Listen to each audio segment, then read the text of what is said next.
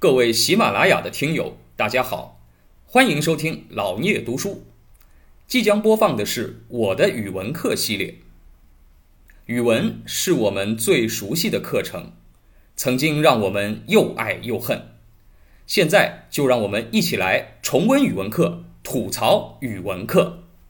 唐朝、宋朝是我们古代散文史上的重要阶段啊，散文到了唐宋，才真正的从这个经史子中分离出来，从应用性向文学性转变了啊，在日常生活当中开拓了写景、抒情。研制的广阔的园地，成为一种独立的文体，有独特的审美价值。哎，那么就说什么呢？说在哎这个唐宋之前，散文，咱们上次说到啊，这个先秦两汉魏晋南北朝文，说当时的这个散文呢，绝大多数我们说要么是历史散文，对吧？史记啊这些。但说到底呢，历史散文它毕竟是个历史书。它的主要功能是历史书，你不能把它当纯文学看的。只不过呢，因为它写作的文笔用了散文的写法，哎，那么你像那种思想性的散文啊，比如说这个诸子散文，哎，这个比如说庄子啊，哎，墨子啊，呃，这个论语啊，那它当然它的文体是散文，但是呢，它也不仅仅是当一个文学作品在用，它是当做一个啊，可以说是哲学的。或者政治学的啊这样的一个有应用性的文体在用，哎，都属于有应用价值的东西，而不是一个纯文学的作品。那么到了唐宋时候呢，出现了一种叫做纯文学的散文，就这篇文章写出来，它就是单单独就是一篇散文，我不把它当成哲学书籍，也不把它当成史学的史料，哎，我写这篇文章就是为写这篇文章，哎，那么这个时候呢，散文就变成了一种。独特的文体，那么，在啊这个唐宋时期啊，我们看看散文的啊这个定义。哎，这个唐宋文主要就是指散文哎，因为在唐宋时期呢，散文发展到了一个高峰哎，那么我们古代其实散文并不专指某个文体啊，在我们古代对文章的分类来看啊，这个。实际上，散文，哎，我们古代的各种分分法有几十种分法，但是都没有一个类别叫做散文。西方呢，把文体分成诗歌、散文、戏剧、小说啊这样的分法。所以我们今天讲的散文，现代人讲的散文，其实它是一个西方的概念，不是我们自古以来就有的。我们古代呢，这个散文它的创作实际来看，哎，这个。古代的可以放在散文这个框里面的啊，应该包括什么呢？叫做古文、骈文和词赋。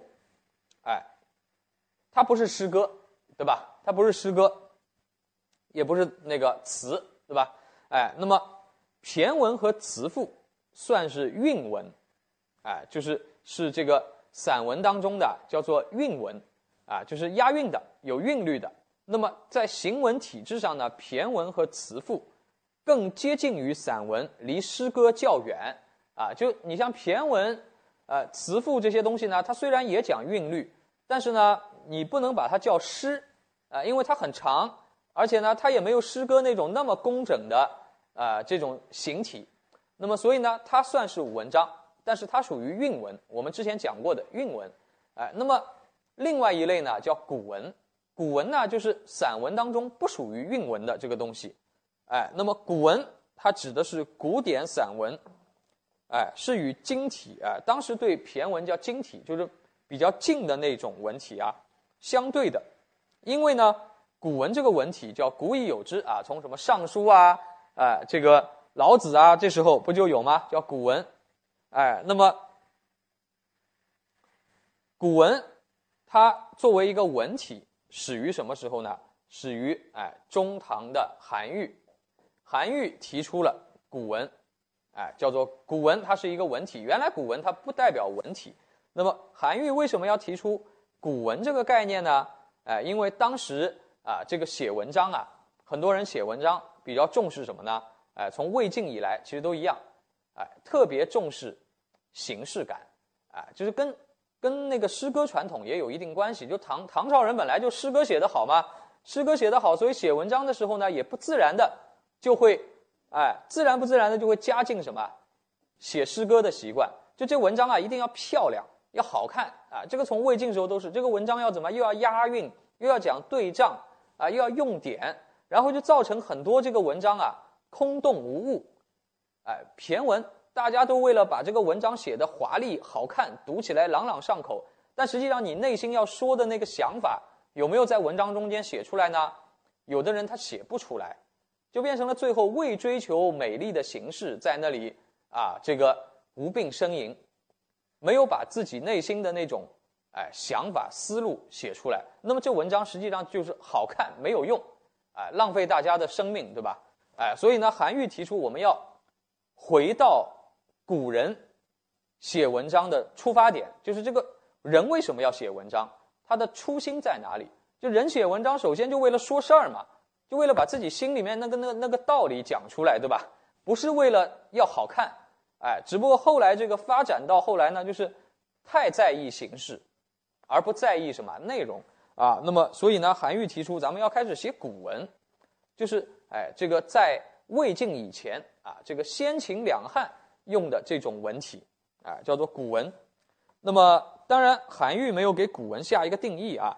到了宋代初年啊，这个柳开说呢，叫古文，非在词色言苦，使人难读诵之，在于古其理，高其意，随言短长，应变作志，同古人之形式，谓之古文也。哎，他的意思是什么？就是这个古文啊，不是日常人家理解的哦，因为这个。离得我们历史比较长，像《尚书》里面那种啊，这个用的词特别啊特别怪啊，特别不通俗，大家看不懂啊，难以诵读的，这个不叫古文。他说，真正的古文呢，他说就是啊，这个古其理，高其义，立意要高啊，这个它里面讲的理论呢，哎，要和这个先秦的先贤们相通，对吧？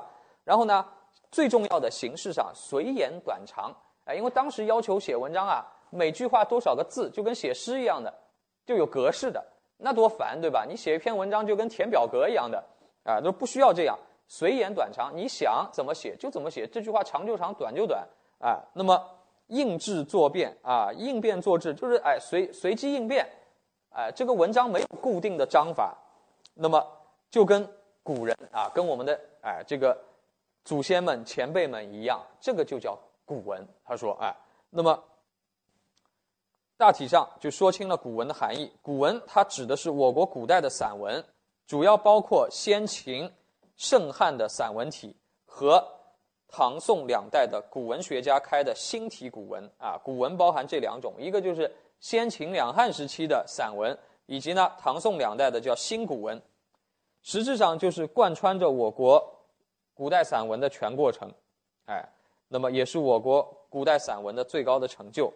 啊，那么唐宋两代的文章当中呢，既有古文，也有骈文词赋啊，都有，哎，但是呢，唐宋两代各有过一次古文运动，成绩斐然，哎，这个古文运动我们等会儿会讲到，非常的重要，哎，它对这个啊我们古代文学史的影响是很深远的。那么，散文的主流啊还是古文啊，那么。